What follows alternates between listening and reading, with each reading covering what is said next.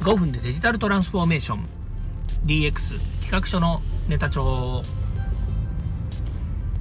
こんにちは。近森光です。今日も DX してますか？なんかちょっと噛みそうになっちゃいましたけど、えー、無事にですねタイトルコールは言えた気がします。ということで、えー、これからお話をしたいなというふうに思います。えー、今日のですね、お話はですね、まあ私は毎日ですね、思いつきで喋ったりもしているんですけれども、えー、何がし思いつきのことをですね、喋りたいなというふうに思います。えー、今日のお話はですね、人に会うことの大切さっていうことをね、お話ししたいなというふうに思うんですね。まあどういうことかっていうとですね、まあご存知のようにですね、このコロナになって、随分とですね、人間と人間の、えこうコミュニケーションの中でのですね、リアルに会う、フィジカルに会うっていうことでですね、遮断が生まれたわけですね。で、まあ、それはですね、まあ、当然のことながらですね、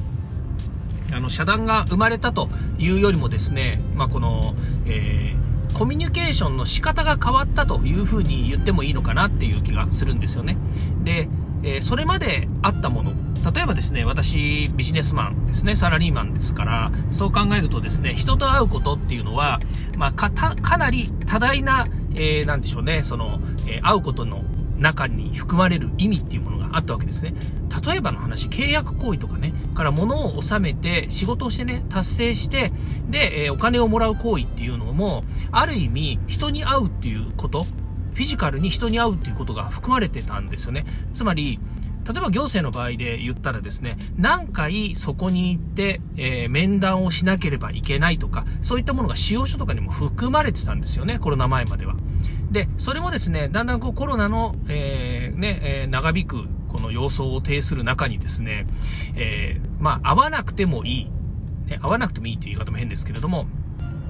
えっ、と、例えばオンラインでもいいですよとかね、それから、えー、まあ、これこれこれ以上一定量の、えー、コミュニケーションが図れることとかですね、まあそういったものがですね、だんだんこう含まれてくるようになったわけですね。まあそれを通じてですね、私たちが、え、こうじゃなきゃならなきゃとかね、こうな、こうしなければならないみたいな、このねばならないに縛られないっていうね、えー、いうことがだんだんこう分かってきたし、えー、未だにですね、それに縛られてる人っていうのも、えー、一定量いるのでですね、それがいい悪いっていう話では全然ないんですけれども、まあ私にしてみるとね、えー、もう顕著なんですよね。その人に会わなくなって効率した、効率化されたっていうのが。まあ、どういうことになるかっていうとですね、例えば年間、え、500枚以上のですね、名刺交換をしてたわけですね。これ名刺交換するということは、新規に人に会っていたっていうことになるわけですね。ところが、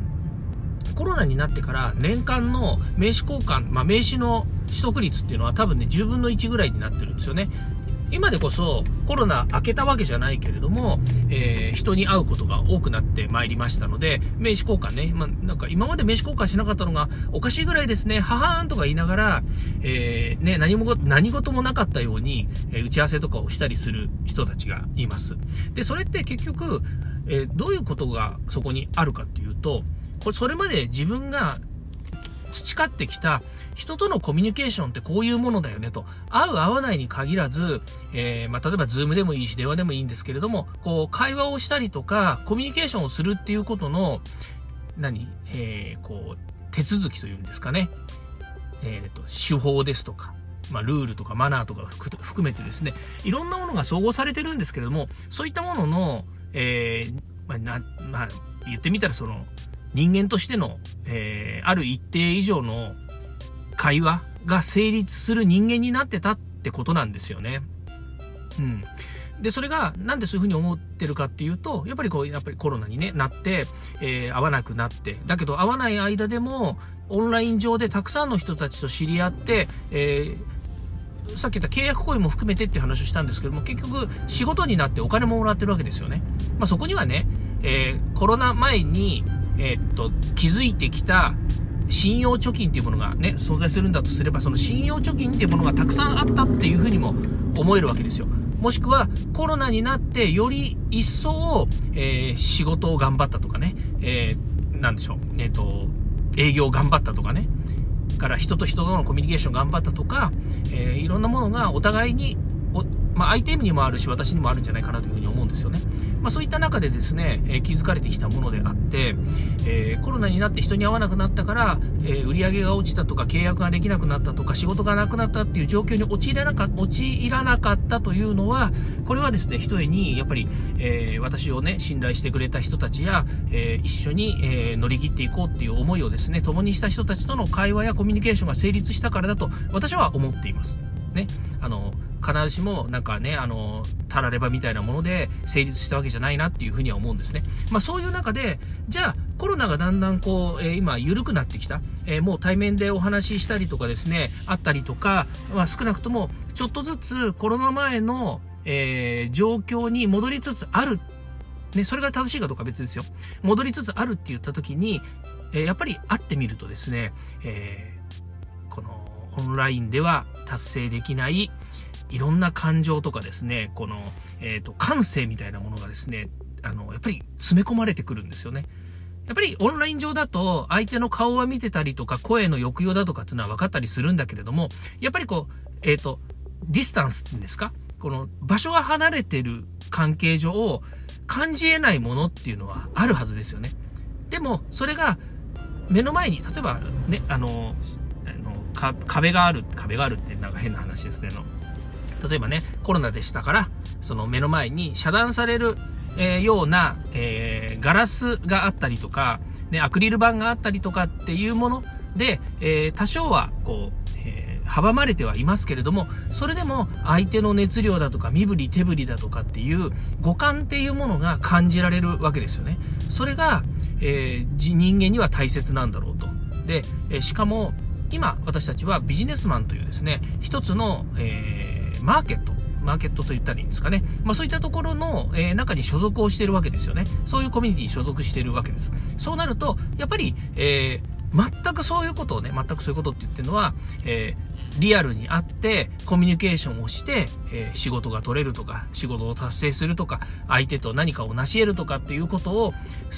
え、経験を積んで知ってることと知らないことでは知っていた方が絶対優位性があるんだろうなっていうふうに思うんですよね。いやいや、そんなことないですと。全くない状態でずっと来てたら、それは全くないものですよって言うかもしれない。まあそういうね、あの、ことも、えー、聞いたり、ね、言ってる人がいたりもするんですけど、それは結局経験してる人としてない人で、とか、それを持ってる人と持ってない人で比べられるから、そういう軸のことを話ができるんであって、全く持ってない人と持ってる人だったら、やっぱり持ってる人の方が優位性があるということなんですよね。で、えー、これからね、ずっともう、えー、オンラインの時代で、えコロナがずっとあって、ね、あの、社会生活も世の中の、え環境もガラリともう変わってずっとそのまんまって言うんだったら、あの、そのね、道筋というのはあるのかなというふうに思うんですけれども、まあ何が起こるかわかんないですよね、この先ね。え、まあまた同じようにね、あの感染症、なんかいろんな感染症ありますから、そういったものが猛威を振る可能性っていうのはもちろんあるので、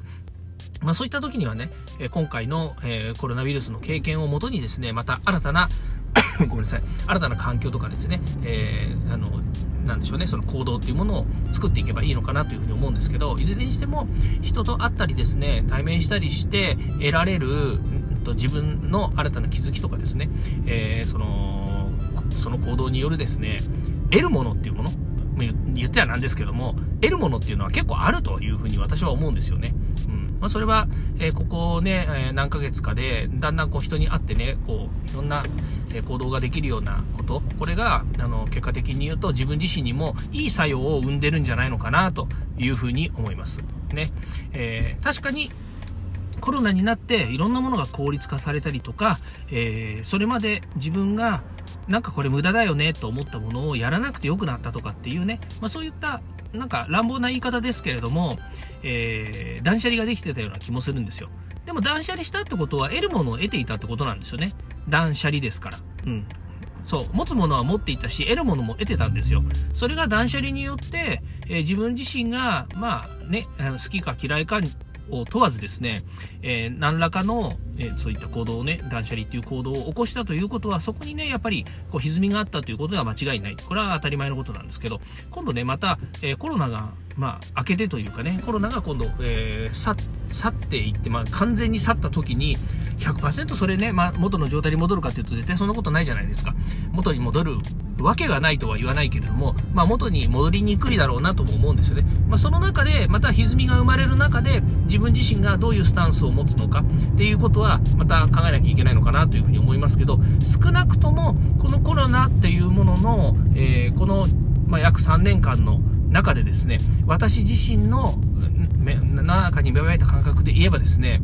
より、えー、人っていうものと、人、対人ね、まあ、最近 AI とか出てきてるので、まあ、それもまたね、えー、改めてお話ししますけれども、その AI とか出てきてるんだけど、対人に対してとのコミュニケーションっていうのは、とてもね、重要だなっていうふうに思います。その中で、えー、一定量やっぱりリアルに会うっていうことの重要性は、これはね、もう、え、間違いなく確かなものだというふうに思います。それは多分年代によってとかね、人によって全然違うんだというふうに思うんですよね。特に私は自分自身がね、これまでの経験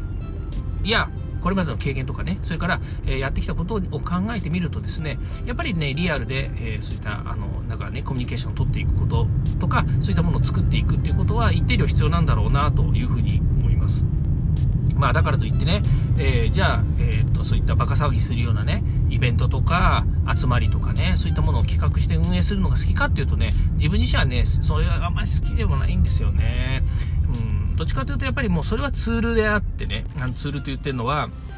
そういう場とかを作るとかね、えそういったあの集まりによる皆さんのね、意気投合することによるなんか掛け合わせのね、えー、まあ、パッションみたいなものっていうのをね、あの、作り上げることっていうのは大好きですよ。それは本当に自分自身も好きだし、達成感もあるんだけれども、だけど、それを、それが大好きでそれをやりたいかっていうと、なかなかそういうことでもないと思いますし、まあ、今現時点ではね、えー、まだまだコロナの、えー、影を引きずっておりますから、なかなかそういうことはできないなというふうに思います。ただし、え、人が、人、人と人が会うことだったりととか、え必要があればですね、えコミュニケーションを取っていくっていうことは、これはもうやぶさかじゃないし、え積極的にそれは、まあ、あの、やりたいなというふうにも思ったりします。ね、それもですね、やっぱり社会環境とかですね、世の中の状況っていうのがありますから、えー、私自身がね、あの、えー、乱暴にこうだなんていうことを言うつもりもないし、えー、そういうこともできないんですけれども、でも大切だなと思うことは自由だしね、えそういったことを考えているようなところです。はい。え、それからもう一つですね、やっぱりこう、このコロナのね、状況の中でですね、コミュニティというものの大切さっていうのをね、すごく感じてき、えー、たんですよね。で、まあ、それまではですね、コミュニティっていうのは、基本的に私の場合は、委員会だとかね、えー、それから協会だとか、えー、一般社団法人とかね、そういった、えー、組織の中にコミュニティというものが多く今まで存在したんですね。全くその子と子がつながるコミュニティっていうのは、あの、あんまりその経験なかったんですよね。必ず何か、えー、旗印があって、その旗印のもとに集まるコミュニティっていうものに所属するケースが大変多かったんです。で、それ、それがですね、まあ、コロナになって、えー、ことのつながる時代になってですね、例えば NFT だったりとかね、まあ、こういったものをね、触ることによって、えー、個人と個人がつながるコミュニティっていうものに大変多く出会ってきたんですよね。まあ、それでも、あの、集まるからには何か旗印みたいなものがあって、全く誰もね、あの、えー、何の旗もなくですね、そこに寄ったりはしないわけですよ。まあ、ポケモンだってね、あの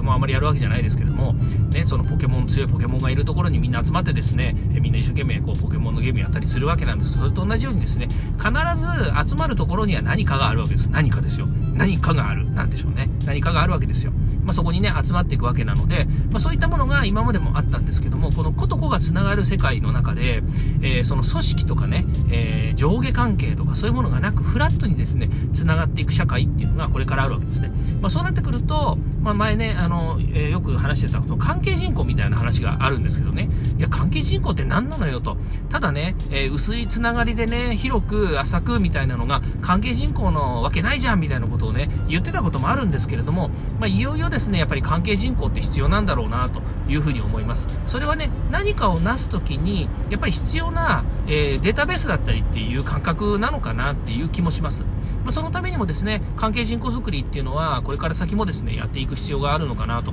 じゃあ、簡単に関係人口って言ってるけど、関係人口の作り方ってどういうのがあるんですかっていう話になってくるわけですね。